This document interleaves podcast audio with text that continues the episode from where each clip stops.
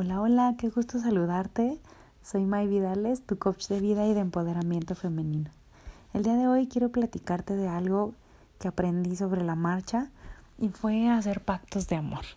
Quiero contarte un poco de mi historia fragmentada en una etapa de mi vida. Hubo donde ni siquiera yo me quería cerquita. no me aguantaba, estuve durante mucho tiempo triste, decepcionada, desesperada. Y seguramente tú has sentido alguna vez esta, esta emoción, esta tristeza acumulada, estas situaciones que a veces quisieras este, tener en control, quisieras poder tomar decisiones sobre todo y, y te das cuenta que no es así, que no puedes y te rebasan. Cuando yo me sentí rebasada, cuando yo sentí que todo era más grande, más difícil, más complicado, estaba teniendo tanta lástima de la situación que yo estaba viviendo que me estaba consumiendo en muchas situaciones. Sin embargo, había un gran motor que, que, que me estiraba y me aflojaba y me relajaba y volví a intentarlo y volví a intentarlo y volví a intentarlo porque en realidad eran tres, ¿no? Tenía frente a mí tres pequeñitos que sabían que lo, lo único que, que necesitaban era su mamá. Lo único que necesitaban era que estuviera entera, que estuviera completa. Y a mí me daba temor poner a mis hijos a hacer cosas que los pudieran lastimar o causaran un accidente o, o ponerlos ante el dolor, ¿no? Para mí como mamá, uno de mis, de mis valores o de mis objetivos en esta vida es hacerlo divertido. Esta parte para mí es importante porque es parte de mi esencia. Me gusta, me gusta disfrutarlo, me gusta que sea divertido, que sea en amor, que sea en armonía, pero siempre divertido. Sin embargo, durante mucho tiempo no solo este no fue divertido para ellos, ¿no? Porque para ellos era cómodo, era sin estructura. Para mí fue agotador de más. O sea, era, me rebasaba por muchas cosas. Y entonces me di cuenta que estábamos haciendo las cosas así, sin estructura, sin orden, sin, sin generar ningún aprendizaje. No solo las cosas estaban desordenadas, también mi cabeza, también la casa patas para arriba siempre y yo estaba constantemente irritable, impaciente. De un momento a otro la mamá divertida se transformaba en la menos divertida. Era una mutación entre así como que de la diversión a la ira, al grito, a la desesperación. Y después de ese, ese momento, entonces mi, mis emociones se seguían alimentando de la culpa y así me iba sintiendo con remordimientos, con tristeza, con decepción, hasta que un día simplemente tuve clara una cosa. Esa mamá que estaba haciendo no estaba ni cerquita de ser la que yo había deseado para mis hijos. Así que después de comenzar a buscar cursos y talleres y lecturas y especialmente mucha introspección, me di cuenta de una cosa. Lo más importante fue reconocer que estaba haciendo algo mal y después fue hacer algo al respecto. Y ahí fue donde nuestra dinámica cambió. Cuando te hablo de, de pactos de amor, es, es el nombre que yo le pongo. Seguramente tú te podrás identificar con esto y podrás ponerle el nombre que tú elijas. Como mamá, eh, considero que somos la primera persona, la primera imagen o acercamiento que los peques tienen ante una influencia de liderazgo. Eh, los peques ellos identifican a mamá como como la que manda, la que dice, la que ordena, pero qué tanto estamos influyendo realmente, qué tanto te impones y qué tanto estás generando esta influencia, esta conciencia, este eh, hacerlos a ellos que realmente vayan tomando unas decisiones de acuerdo a su edad, de acuerdo a su a su madurez, ¿no? Y de alguna forma me di cuenta que si estaba teniendo dificultades para liderarme a mí misma, bueno, entonces teníamos problemas para liderar a los pequeños.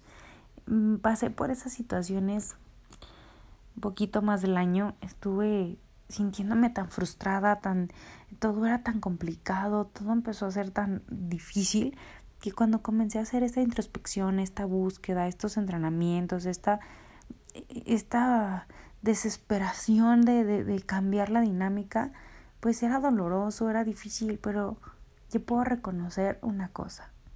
Algo estaba haciendo mal. Ese fue mi primer paso. El segundo paso fue entonces darme cuenta que necesitaba hacer algo al respecto y querer hacer algo al respecto, ¿no? Entonces ante ese cuestionamiento me senté una vez y fue ahí donde decidí que, que algo tenía que cambiar. Fueron muchos intentos, unos súper exitosos y otros un fracaso total. Así que si tú quieres comenzar a hacer cambios en tu dinámica familiar, con los peques y todo, y en algún momento te sale bien, felicidades. Y si fracasas, no te desesperes. Es parte del proceso natural de todas las cosas. Entonces, comencé a hacer el pacto de amor con la persona más importante de mi vida, conmigo. Conmigo porque comencé a aceptar que me estaba equivocando.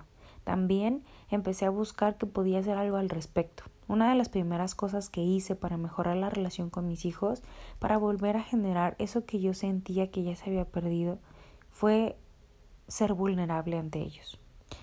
Me puse a su altura, me, me, me puse ante sus ojos y les expliqué cómo me estaba sintiendo. Esa situación que pasábamos, en ese momento papá estaba fuera de la ciudad, podía venir los fines de semana, era, era un cambio drástico y total en nuestras vidas. Entonces yo les expliqué que también para mí era difícil, que también era triste, que me cansaba mucho, que me sentía agotada, incluso que a veces también tenía miedo, ¿no?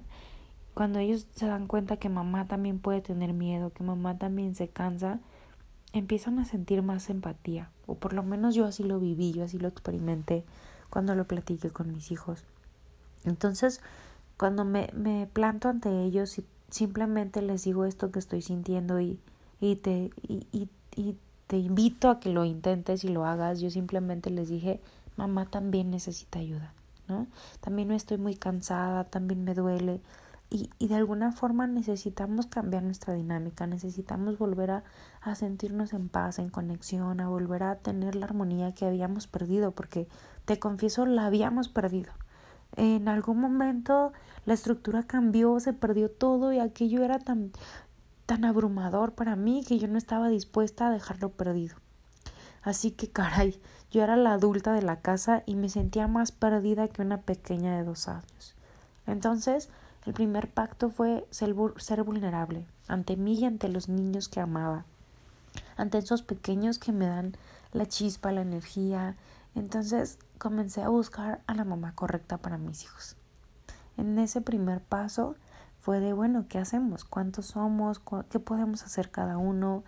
¿Qué estás dispuesto? ¿No? De alguna forma también es entender que ellos no se trata de ser impuestos, de ser obligados, sino de que entiendan un poquito cómo se siente la otra persona para poder tomar acciones, para poder saber si en sus manos está poder apoyar o no.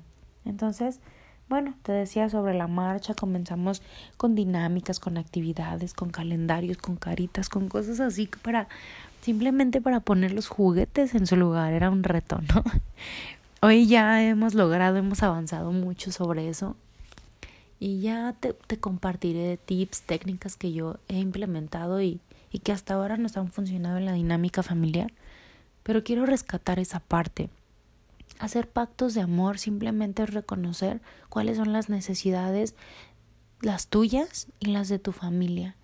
Cuando, cuando tenemos clara una necesidad o una situación que está generando dolor o que está rompiendo con la armonía, entonces podemos dar el siguiente paso, que es tomar acción, que es ver con lo que ya cuentas hoy, con lo que ya tienes hoy, qué podemos hacer. Si tú alguna vez te has sentido así, si te puedes identificar con este audio, con este texto, con esta información que estás recibiendo hoy, tranquila. La verdad es que creo que es más común de lo que parece, pero el primer paso es reconocer que necesitamos hacer algo. Como mamá estarás de acuerdo conmigo que es un trabajo de todos los días especialmente cuando ellos son pequeños.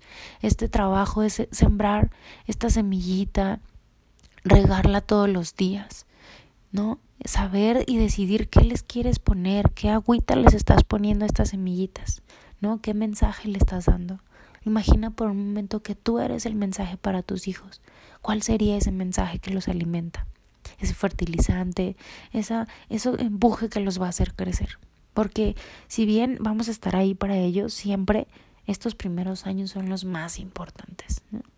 He aprendido un montón de cosas y muchas han sido con la práctica, muchas han sido sobre la marcha y como te decía, muchos con un éxito total y otros un fracaso rotundo. Sin embargo, el volvernos a reconstruir, el reconocer, el ponerte frente a ellos a su altura y decirle me equivoqué, esto no estuvo bien, creo que puedo mejorar en esto, tal vez eh, puedo recibir ayuda de ti si tú me apoyas. Siempre tener esta apertura con la persona que nos ama tanto como son nuestros hijos nos va a generar crear una conexión distinta, nos va a generar crear una empatía y, te, lo, te invito a que lo hagas no desde la lástima, no desde el reclamo, no desde esta parte del sufrimiento ni del yo me sacrifico y doy todo por ti, porque tampoco se trata de hacerlos sentir mal a ellos. Al final creo que ya muchas veces los hemos hecho sentir mal con nuestros arranques, con nuestra falta de control tal vez, ¿no?